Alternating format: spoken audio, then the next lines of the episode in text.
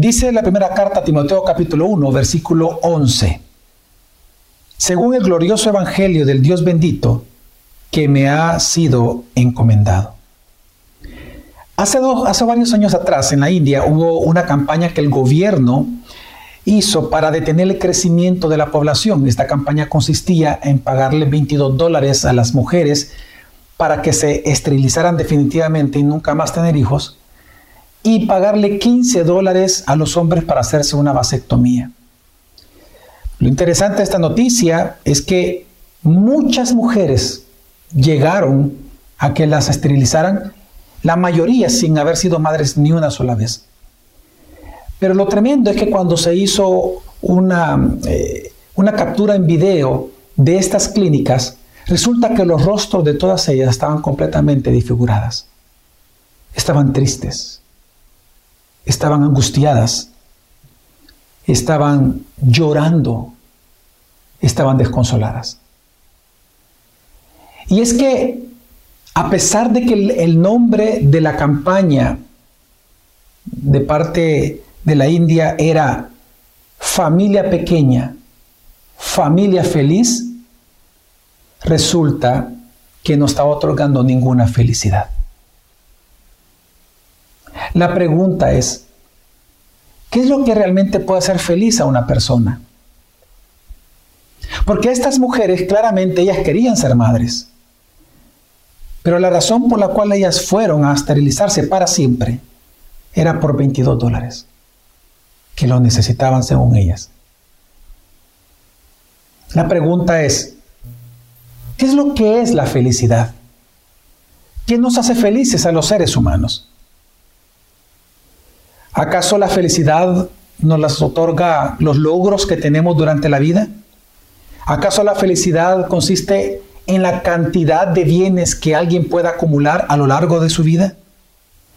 ¿Acaso la felicidad es hacer lo que uno quiera? Ante la pregunta ¿qué es la felicidad? ¿Qué es lo que hace feliz a un ser humano? La Biblia nos responde que la felicidad humana consiste en una tan sola cosa, en Dios mismo. Consiste en una persona, consiste en un ser, Dios. Y esto es así porque la Biblia nos enseña de que Dios no solamente tiene gozo, sino que Él mismo es feliz.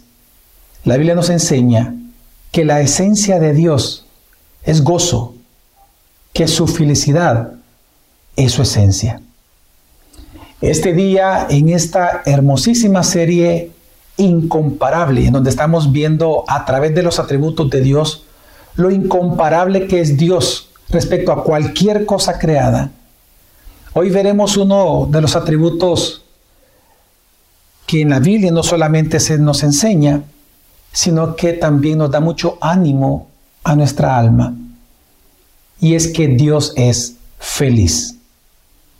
Así que en este día quiero tratar este tema con tres puntos. En primer lugar, quiero hablar de qué significa que Dios es feliz. En segundo lugar, cómo Dios exhibe su felicidad en la creación. Y en tercer lugar, ¿qué es lo que nos enseña este atributo a cada uno de nosotros? Así que vamos a comenzar con, el primer gran punto y es, ¿qué significa que Dios es feliz? Uno de los atributos de Dios expresados claramente en la Biblia es la felicidad de Dios. Dios es feliz. Y esto significa de que Él es feliz consigo mismo. Dios no es feliz con nada exterior a Él mismo, sino que la Biblia nos enseña de que Él es feliz en Él. Si nosotros tratamos de definir qué es la felicidad, vamos a encontrar que la felicidad es el deleite por gozar del bien más valioso. Pues en este caso, en el, en el caso de Dios, para de Él lo más valioso es Él mismo. Él es su propia gloria. Él es su mayor bien. No hay nadie más grande que Dios. Por lo tanto, gozar de Dios es lo que causa el mayor placer y la mayor felicidad que existe sobre la faz de la tierra y más allá de ello.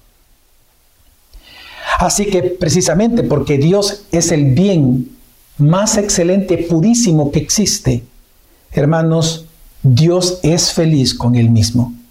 Dios es feliz. Significa de que a Dios ni le falta nada, porque todo lo tiene en Él mismo. Por eso cuando hablamos de la autosuficiencia, cuando hablamos de la aceidad de Dios, cuando hablamos del señorío de Dios, cuando hablamos de la soberanía de Dios, dijimos y mencionamos de que Dios es feliz. Porque no hay nada que le falte a Dios. Por lo tanto, Él está tan pleno en sí mismo que Él es plenamente feliz en su esencia. Así la felicidad de Dios, hermanos, es una felicidad inmutable, infinita, eterna, porque así Él es en su esencia. Ahora, la Biblia ocupa una palabra muy conocida por nosotros para describir la felicidad de Dios, esa felicidad infinita, eterna e inmutable. Y la palabra que ocupa la Biblia es la palabra bendito. Por eso leí 1 Timoteo capítulo 1, versículo 11, donde dice, según el glorioso evangelio del Dios bendito. En este texto, Pablo está hablando de que el evangelio de Jesucristo es la norma para la sana doctrina y para la práctica de la piedad humana. Pero a la vez que él está diciendo que el evangelio es esta norma, también él está diciendo que es el Evangelio del Dios bendito. Aquí la palabra bendito significa bienaventurado, dichoso, feliz. Bendito es aquel que por gracia ha recibido o tiene en sí mismo todo lo necesario, por lo cual es feliz. Así que si una persona eh, bendita es la que por gracia tiene todo lo necesario para ser feliz, pues obviamente Dios es el bendito. Porque Dios no solamente tiene felicidad, sino que Él es la felicidad. Por eso es que cuando Pablo, incluso en esta misma carta, ya en el capítulo 6, él habla acerca de la batalla de la fe que tenemos que liderar los cristianos, él comienza a anunciar que va a haber un día en el cual Jesucristo vendrá por su iglesia en la parucía, en su segunda venida. Pues anunciando la segunda venida de Jesucristo, entonces dice el apóstol Pablo, capítulo 6, versículo 15 de 1 Timoteo lo siguiente, la cual manifestará a su debido tiempo el bienaventurado y único soberano, el Rey de Reyes y Señor de señores. Dios está diciendo de sí mismo que Él es el bienaventurado. Una vez más, por segunda vez en una misma carta, Dios se llama a sí mismo el bendito, el dichoso, el feliz, el bienaventurado. Hermanos, Dios es feliz consigo mismo. Dios es feliz consigo mismo porque Él no necesita absolutamente nada. Por lo, tanto, su felicidad no depende de nada externo a Él. No hay nada fuera de Él que lo haga feliz a Él. Porque si algo fuera de, fuera de Él lo hiciera feliz, significa de que Él no es perfecto porque necesita eso para ser más o para ser feliz. Y también significaría que eso externo a Él sería más grande que Él, por lo cual Él es feliz. Pero al no haber nadie más grande que Dios, Dios es su propia felicidad. Y esto es lo que nosotros vemos en Escritura con respecto a la Trinidad. Por ejemplo, se nos dice en Mateo capítulo 3, en Mateo capítulo 17, que hasta en dos ocasiones el Padre dice que Él ama al Hijo, en el cual tiene todo su placer, toda su complacencia. También vemos en Juan capítulo 4 o en Hebreos capítulo 10 de que el Hijo dice que su placer es hacer la voluntad de su Padre. Su placer, su felicidad.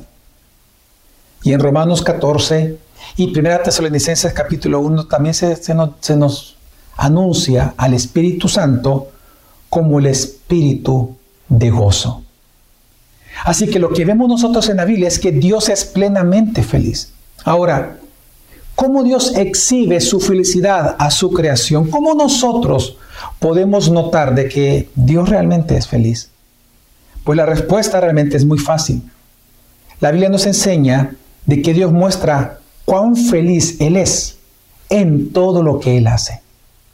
Y esto es lo que trata y lo que anuncia Jeremías capítulo 9, versículo 24, cuando dice, mas el que se gloríe, gloríese de esto, de que me entiende y me conoce, pues yo soy el Señor que hago misericordia, derecho y justicia en la tierra, porque en estas cosas me complazco, declara el Señor.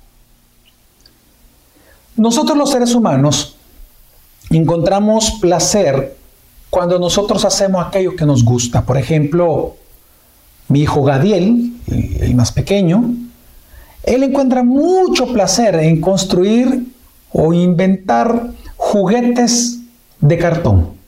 Él corta el cartón, comienza a pegarlo e inventa pequeños juguetes. Él se goza mucho en eso, tanto que cuando finaliza, a papá y mamá nos dice, miren lo que, lo que he hecho. Mi hijo Gabriel, por ejemplo, se goza mucho en no solamente crear historias con mucho sentido, sino que también dibujarlas digitalmente. Mi hija, Isabela, encuentra mucho placer en cantar. Y yo también encuentro mucho placer en escucharla cantar. Así, los seres humanos tenemos esa tendencia a gozarnos y alegrarnos en aquellas cosas que nosotros hacemos. Pues en Dios esto es mucho más grande y es magnificado. Lo que nos está diciendo eh, el libro de Jeremías es que Dios tiene su gozo, muestra su gozo o exhibe su alegría en todo lo que Él hace. Porque resulta que en todo lo que Él hace se refleja su carácter, se refleja su esencia, quién es Dios. Por eso es interesante que en ese texto Él menciona y dice que Él hace misericordia, derecho y justicia. Él, él, él está describiendo tres atributos de Él que se traducen en obras directas de su voluntad, pero Él dice que hace estas cosas porque eso lo hace feliz a Él. Es decir, en todo lo que Dios hace, Dios muestra cuán feliz es Él. Porque en todo lo que Él hace, Él manifiesta su carácter, Él manifiesta su esencia. Y eso lo complace a Él. Y por eso Él menciona atributos morales en todo esto. Ahora, si nosotros podemos mencionar aspectos específicos de esto que él menciona, porque él dice, por ejemplo, misericordia, significa de que él se goza en salvar. Él no se goza en el sufrimiento humano, él se goza en salvarlos del sufrimiento. Él se goza en perdonar pecados. Él es feliz ayudando al que necesita ayuda. Él es feliz en salvar y perdonar y recibir y no rechazar al contrito y humillado de corazón. Porque Dios se complace en ser misericordioso. Pero también dice ahí que Él se complace en la justicia, en la rectitud. Es decir, que Él se goza también en castigar justamente al pecador. Porque obviamente Él es feliz no dejando impune al pecado ni al pecador. Aunque también Él se goza siendo lento para la ira. Así que si nosotros pudiésemos mencionar aspectos o obras en las cuales Dios muestra su felicidad, pues quiero rápidamente mencionar dos de ellas que considero que son importantes para nuestra fe y nuestro ánimo. En primer lugar, algo que también Dios nos muestra su felicidad es en la creación, en crearte a ti y a mí. Vemos que Dios es feliz. Y es que en Proverbios capítulo 8, en estos grandes pasajes en donde la sabiduría de Dios es personificada, viene la sabiduría y hablando de su participación en la creación, dice lo siguiente. Esto está del versículo 27 al versículo 31 de Proverbios capítulo 8.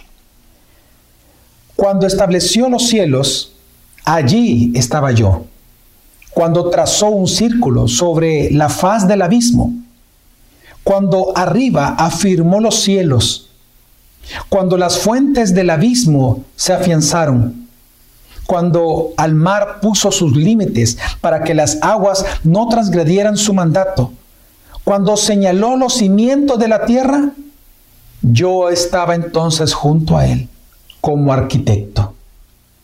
Y era su delicia de día en día, regocijándome en todo tiempo en su presencia, regocijándome en el mundo, en su tierra, y teniendo mis delicias con los hijos de los hombres. Este texto es impresionante, hermanos, porque lo que está diciendo Dios es que Él no solamente tuvo placer y felicidad y gozo en crear, sino que dice que Él se deleitó en crearte a ti y a mí. Dios se deleitó. ¿Qué te hace pensar esta verdad? ¿Qué tú piensas cuando escuchas esto? ¿Acaso no es algo por lo cual deberíamos de darle gracias a Dios y alabar su santo nombre, su bendito nombre? Porque resulta que el Dios feliz mostró su felicidad, su deleite, cuando te creó a ti y a mí. Él dice, y teniendo mis delicias con los hijos de los hombres. Qué especial.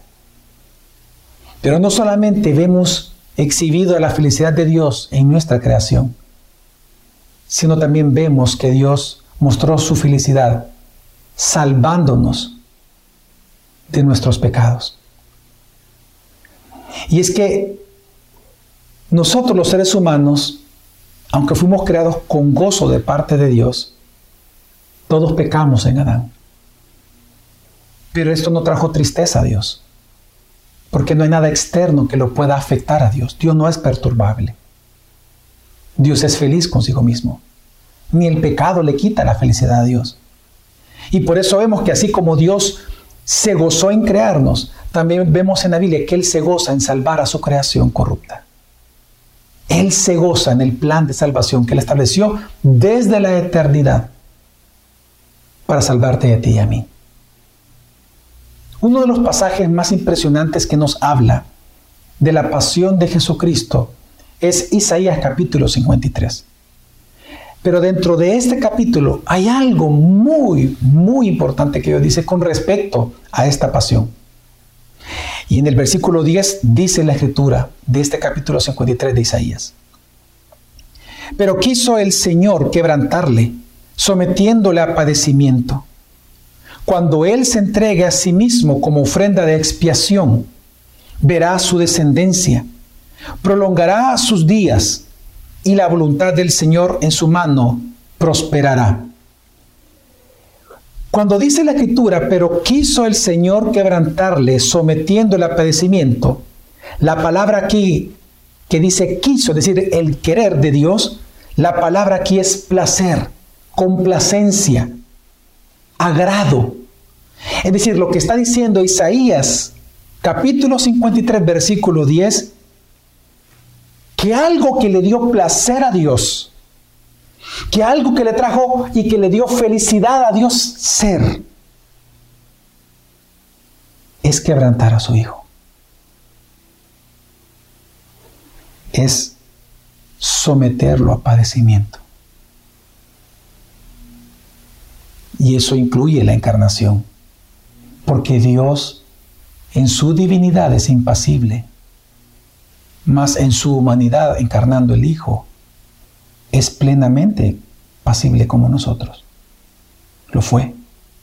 Por lo tanto, dice la Escritura, que algo que le dio placer a Dios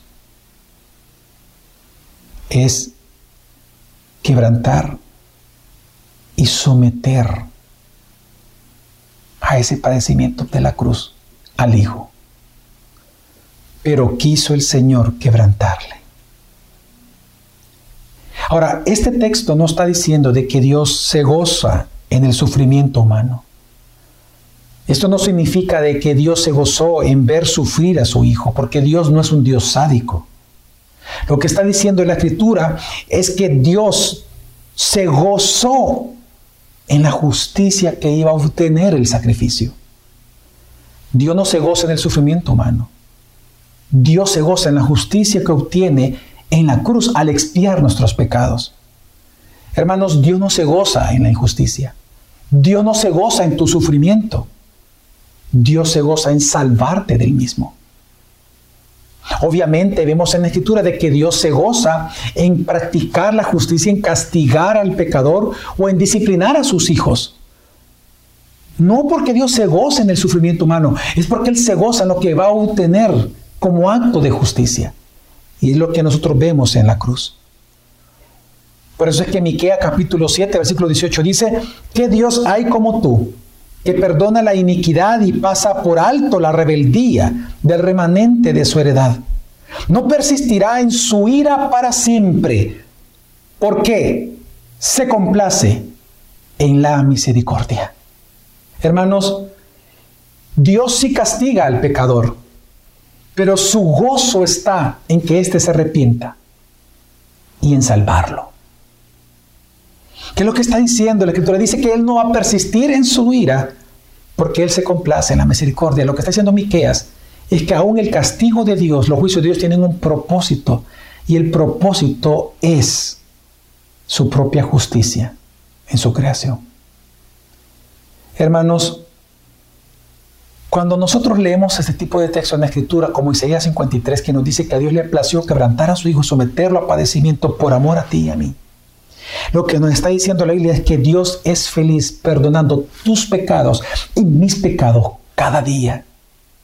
Hermano, hermana, Dios es feliz en perdonar tus pecados. Dios es feliz. Dios es feliz cuando tú los confiesas. Él es feliz en perdonarte.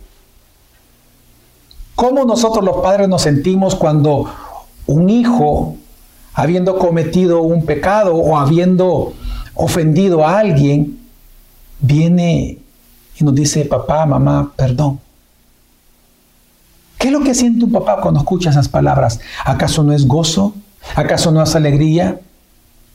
¿Cómo no decirle al hijo te perdono cuando vemos ese arrepentimiento y ese dolor de su corazón? Lo que la Biblia nos está enseñando es que Dios es feliz en perdonarte tus pecados. Por eso no tiene sentido que tú huyas de Dios cuando tú pecas. Porque la tristeza según el mundo, dice Pablo, eso produce separación de Dios. Mas la tristeza según Dios produce arrepentimiento. Hermanos, si Dios es feliz en perdonarte y tú has estado profundamente hundido en pecados, corre hacia Jesús este día. Porque Él está feliz deseando perdonarte cada uno de ellos. Corre a Jesús, búscalo. Él es feliz siendo misericordioso contigo. Él es feliz.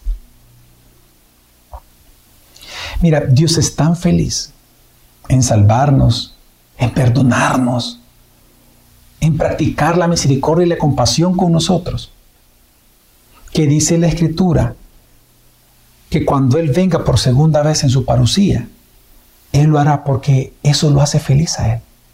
Salvarnos. Esto está en 1 Timoteo 6, 15. Dice, la cual manifestará a su debido tiempo el bienaventurado y único soberano Rey de Reyes y Señor de Señores. Un texto que ya hemos leído. Lo que nos está diciendo es que la razón, una de las razones por las cuales Jesús vendrá por segunda vez a hacer juicio, pero también a traer a su iglesia, lo que está diciendo la escritura es que lo hace porque Él es bienaventurado. Es decir, Él es feliz haciendo eso. Ahora, ¿qué nos enseña entonces el gran atributo de que Dios es feliz? Bueno, por lo menos quiero mencionar dos cosas que nos enseña claramente este atributo. En primer lugar, que nuestra felicidad, hermanos, hermanas, es Dios mismo. El Salmo 36 es un salmo muy hermoso, es corto, pero es un salmo muy, pero muy hermoso. Porque lo que hace el salmo es alabar la misericordia de Dios. Recordemos que la palabra misericordia en hebreo es la misma palabra, la misma raíz para la palabra amor.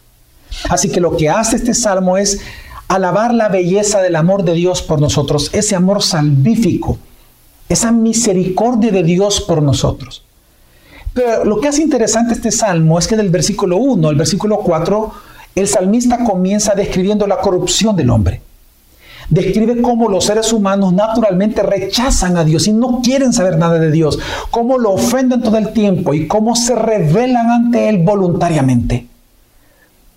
Pero abruptamente, cuando llega al versículo 5, esta poesía cambia, este mensaje cambia.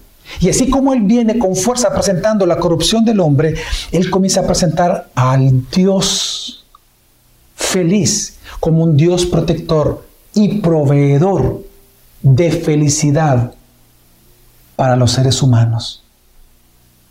Y es por eso que del versículo 5 al versículo 9 dice así el Salmo 36. Tu misericordia, oh Señor, se extiende hasta los cielos, tu fidelidad hasta el firmamento. Cuán preciosa es, oh Dios, tu misericordia. Por eso los hijos de los hombres se refugian a las sombras de tus alas. Se sacian de la abundancia de tu casa y les das a beber del río de tus deleites, porque en ti está la fuente de la vida.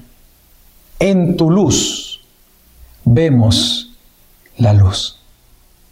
Hermanos, en este texto Dios es el amante protector, que por su amor nos lleva a su casa para saciarnos, dice, de su abundancia. Nos lleva a su casa, dice el salmista, para que seamos felices bebiendo del río infinito de sus deleites. Hermanos, el salmista está describiendo poéticamente que porque Dios es infinitamente feliz, Él infinitamente nos ofrece felicidad a nosotros. Él es la infinita felicidad del ser humano.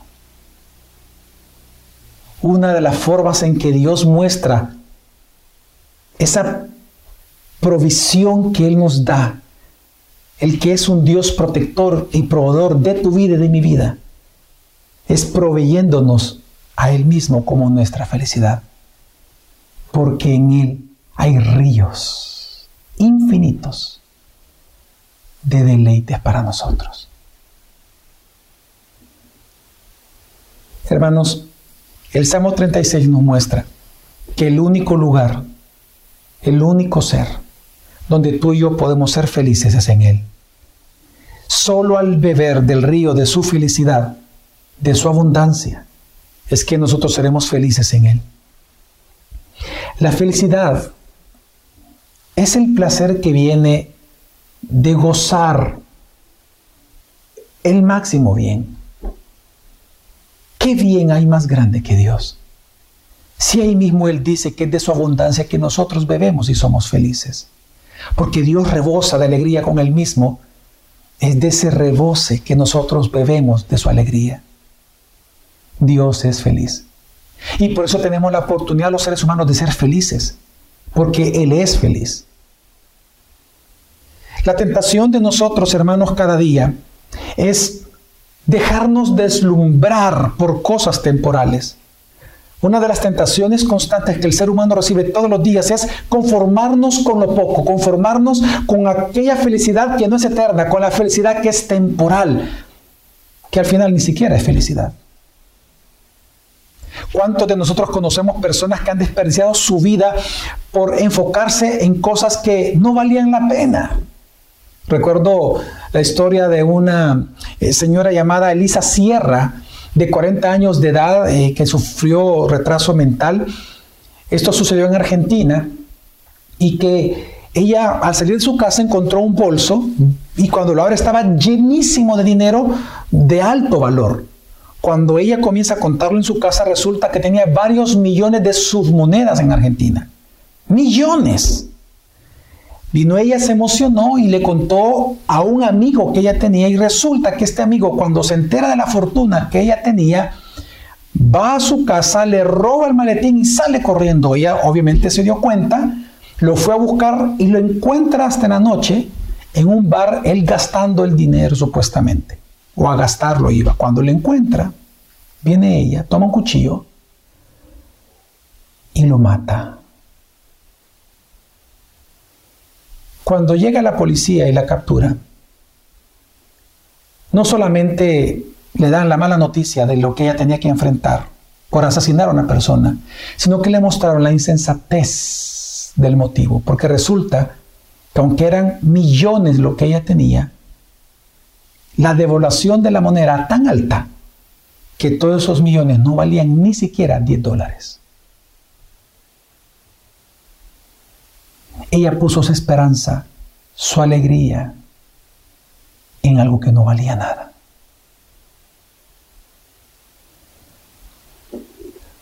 ¿Cuántos cristianos hoy en día están desperdiciando su vida buscando la felicidad en algo fuera de Dios? ¿Cuántos cristianos, cuántas mujeres, cuántos hombres están invirtiendo su tiempo están gastando su tiempo, gastando sus habilidades, gastando su dinero en cosas que no traen placer alguno. Hermanos, reflexionemos. ¿Cuántos de los que están aquí están invirtiendo sus virtudes, su tiempo, su vida, sus capacidades en una felicidad terrenal completamente devaluada ante la majestad y la gloria de la felicidad en Dios mismo. Hermano, reflexiona. Porque si tú piensas que la felicidad está en las cosas temporales, vas a terminar siendo infeliz en esta vida. Si no es que ya lo eres y simplemente te has conformado con poco pensando que esto que tú vives se llama felicidad. Prueba a Dios. Ven a Jesucristo para que puedas comprobar la verdadera felicidad que hay en el perdón, en la misericordia, en la gracia, en la compasión de nuestro Dios. Él no solamente Él es el Dios bendito, el Dios feliz, sino que Él se goza en bendecirnos a nosotros de su abundancia. Hermanos, este mundo no nos puede hacer feliz porque todo es temporal. De hecho, todo va a ser transformado. El único que es eterno es Dios, por lo tanto, solo en Dios hay ríos de deleites disponibles para nosotros. Solo en Él hay abundancia de bendición, de felicidad para nosotros. Por eso es que no nos extraña que en el Sermón del Monte, cuando Jesús comienza a hablar de quiénes son los bienaventurados, Él dice, decir, los felices, Él dice que los bienaventurados son todos aquellos que han encontrado a Jesucristo y lo han hecho, con lo han hecho la fuente de su felicidad en esta vida. Los bienaventurados son los que han encontrado la fuente de vida en Jesucristo. Porque como dice el salmista, porque en ti está la fuente de vida. Y ahí está hablando de la vida eterna. En tu luz vemos la luz. Y en segundo lugar, esta gran doctrina, este gran atributo de la felicidad en Dios y que Dios es feliz, nos enseña a alabar y adorar a Dios con todo nuestro corazón. En toda la Biblia se le alaba a Dios, se le bendice, dice la Escritura, su santo nombre. Bendecid, dice la Escritura, su santo nombre. En toda la historia de la iglesia, en toda la historia de los creyentes, tanto del Antiguo como del Nuevo Testamento, encontramos que algo que hacemos constantemente por agradecimiento, por percibir bendiciones de Dios, es alabar el nombre del Dios bendito. Hermanos, alabemos el nombre bendito de nuestro Dios. ¿Cuándo fue la última vez que tú alabaste el nombre de Dios? ¿Cuándo fue la última vez que tú exaltaste el nombre bendito de nuestro Dios?